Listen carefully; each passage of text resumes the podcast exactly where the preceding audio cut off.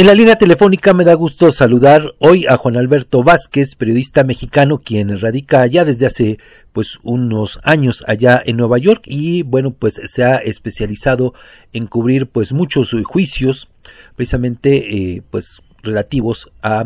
delincuentes de nuestro país. En esta ocasión te saludo con mucho gusto Juan Alberto y pues nos tienes una exclusiva de una sentencia de un proxeneta tlaxcalteca que forma parte de la organización Granados allá en Nueva York, ha sido condenado. ¿Cómo estás? Te saludo con gusto.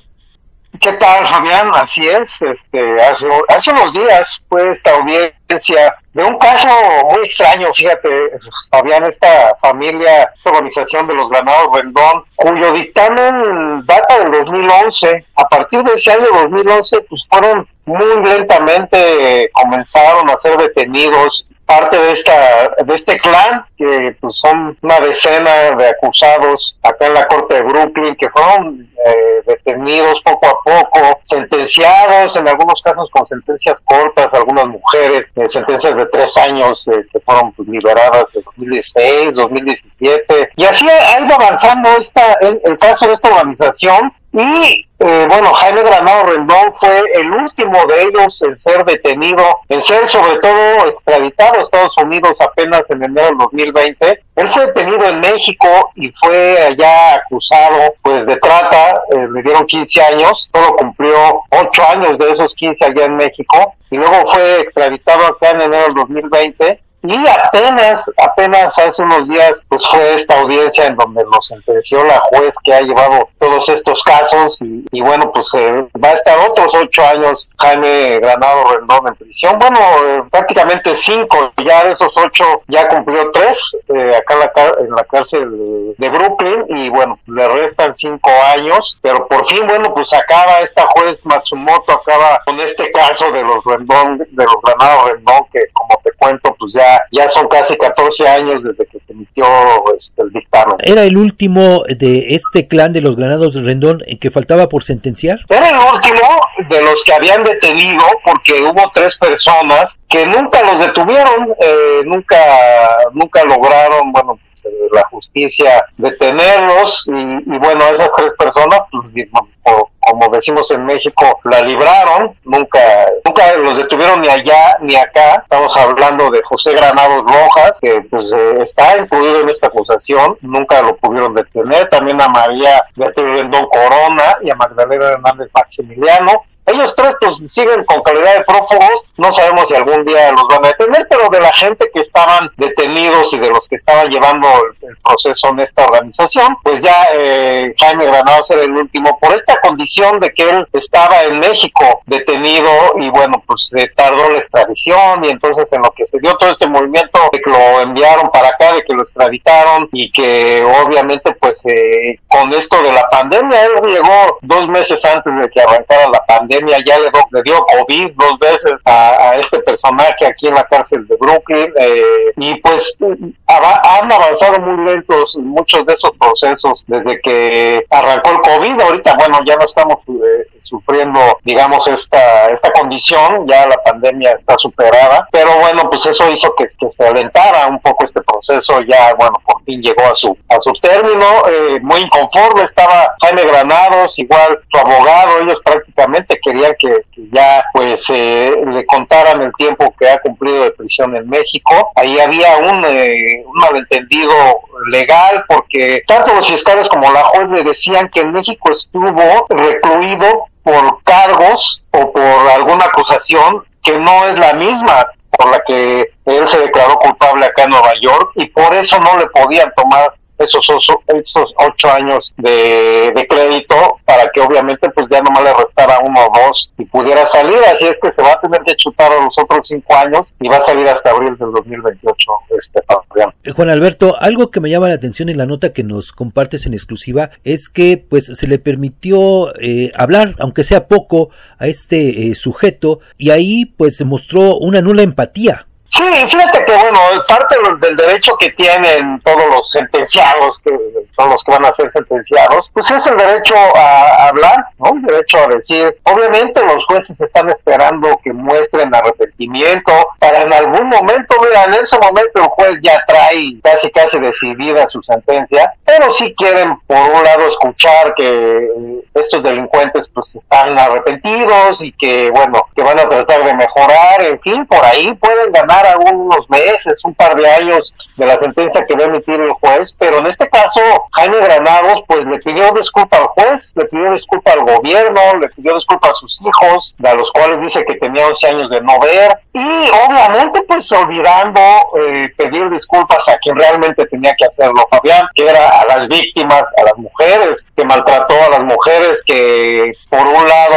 eh, enamoró de una manera falsa, de, vamos a decir, de algún modo las mantuvo cautivas, secuestró, si es que podemos usar este término, las llevó a esta casa familiar en donde les dio alcohol, en donde las violó y en donde luego las obligó y las trajo, las trajeron a Estados Unidos y las obligó a trabajar en la prostitución, en el modo de la esclavitud sexual, que es aquel en el que las mujeres no tienen ningún beneficio, son obligadas a trabajar los siete días a la semana, ellas no ganan absolutamente nada, todas las utilidades son para los delincuentes, las envían de regreso a México y bueno, pues eh, se, invierten en estas casas muy grandes que hemos visto en estos municipios azul de Tlaxcala, se invierten en autos de lujo y entonces por eso la juez al volver a retomar la palabra le dijo que le llamaba la atención que no hubiera pedido disculpa a las víctimas, una especie de regaño que tuvo sobre, sobre Jaime Granados, le dijo, a quien debe de pedir disculpas no es a mí ni al gobierno de Estados Unidos, sino es a las víctimas a las que usted maltrató de manera tan brutal, así es que bueno, qué bueno que llaman la atención sobre ese punto,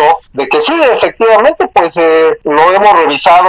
tú y yo hemos platicado este asunto antes, Fabián, y una de las características que acompañan a esta clase de criminales es eso, es su falta de empatía. Ellos se entrenan para eso, se entrenan para ir a buscar mujeres vulnerables y las engañan completamente y no les importa el sufrimiento al que las van a someter. Así es que, bueno, pues lo mostró eh, incluso en esa parte, en ese momento tan importante que era previo a su sentencia, ¿no? Y también, bueno, pues ya nos adelantabas un poco de la reacción de la juez Kiyo Matsumoto, ¿no? Quien sí reaccionó demasiado molesta ante esto que expresó este tratante, este proxeneta. Sí, ella, ella como te digo, ella le dijo eh, que, que, realmente estaba equivocando la dirección de sus disculpas, más o menos de ese modo se lo dijo, realmente se tenía que disculpar con estas mujeres y, tuvo oportunidad este Jaime Granados de volver a tomar la palabra, esto ya no lo puse ahí en la nota, pero siguió las mismas, él siguió sin, sin pedir disculpas, dijo que en realidad pues eh, él ya había conocido a estas mujeres eh, trabajando de eso en México y que cuando llegaron a vivir a Nueva York, pues sí, él acepta que sí, las obligó, las maltrató, pero siguió sin pedirles disculpas y entonces, bueno, pues la molestia de la juez siguió en ascenso. Eh, ahí por eh, en esa parte, en esa discusión que tenían, bueno, pues eh, uno de los fiscales pidió la palabra y dijo que una de las, la víctima más visible de este Jaime Granados que era conocida o bajo el seudónimo de Jane Doe 2, ella eh, envió una carta que fue leída por los fiscales en la cual pues obviamente habla de su malestar, habla de la pesadilla que vivió y que sigue viviendo en este momento, eh, aunque su captor ya está preso, aunque su captor fue a la cárcel, ella dice que es algo de lo que no se va a recuperar, que a veces preferiría estar muerta de estar viviendo la pesadilla, pues obviamente de todo lo que le hicieron pasar, de lo mal que se siente realmente de haber vivido esta doble vida, de haber sido explotada y que pues prácticamente ella está diciendo que es algo lo que no se va a recuperar. Así es que obviamente pues recargando en esta última jornada, en esta audiencia, recargando pues estas ideas de cómo quedan las víctimas completamente maltratadas y esta idea de que a quien tenía que pedir disculpas era ella, ¿no? Que Dios y también, bueno, pues llama la atención este intento de buscar conmiseración por parte del abogado, ¿verdad? De, de Jaime, quien incluso, bueno, pues eh, alude a que este sujeto sufre dolores de cabeza, en fin, buscar la manera de, como nos decías, de reducir las penas aunque sea poco. Sí, finalmente ellos están haciendo su chamba, ¿no? Los abogados, es algo que también hemos visto. El abogado que también consiguió cartas, por cierto, de la familia de Jaime Granados, que enviaron cartas. La juez en esta audiencia hizo referencia a estas cartas, dijo, bueno, pues eh, leí con mucho interés las cartas que me envió su familia y que me hizo llegar el abogado, John Wallerstein, y que obviamente pues hablan de una familia que se encuentra preocupada y que está unida y que al parecer no tuvo nada que ver con la decisión que tomó usted de explotar mujeres, pero bueno, pues obviamente... Eh,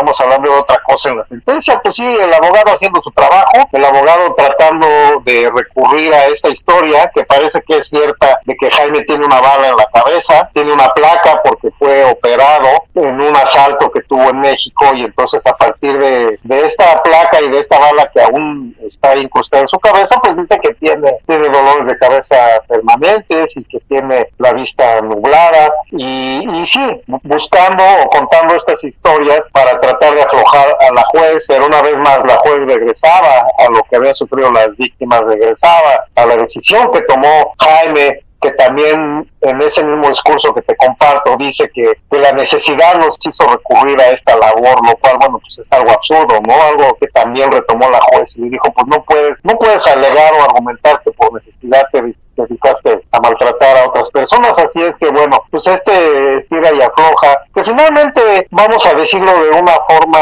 amable, pues no le fue tan mal a Jaime Granado, digamos que él dice 16 años presos, ya contando los ocho que estuvo en México y los ocho que va a estar acá en Estados Unidos, pues no, no le fue tan mal eh, después de, lo que hizo sufrir a estas mujeres, ¿no? Que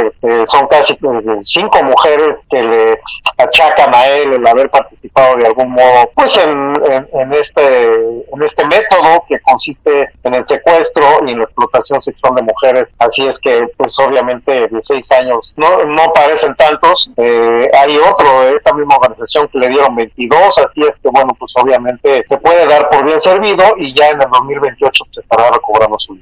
Y bueno, en el recuento que haces, Juan Alberto, pues eh, también está el dato referente a que de 12 acusados de este clan de los Granados, cuatro de ellos ya fueron liberados y bueno, pues dos más alcanzarán su libertad en el, próximo año, en 2024, ¿verdad? Sí, en el 2024 eh, va a estar eh, en marzo, en marzo precisamente Samuel Granados Hernández, que también se declaró culpable de un cargo, bueno, pues ya va a estar preso en marzo, ya le queda poco, tres, cuatro meses, y también por ahí Ángel Granados, Ángel Cortés Granados, también en julio, el primero de julio del 2024 también va a recobrar su libertad. Lo que sucede con estas personas cuando ya son liberadas, pues es que son extraditadas enseguida hacia México. Así es que pues es lo que les espera para este siguiente año, dos libres más. Juan Alberto, pues te agradezco mucho que nos compartieras detalles de esta nueva sentencia en exclusiva y bueno pues eh, desearte que te vaya muy bien. Muchísimas gracias Juan Alberto. A la orden Fabián, gracias a ti, buenas tardes.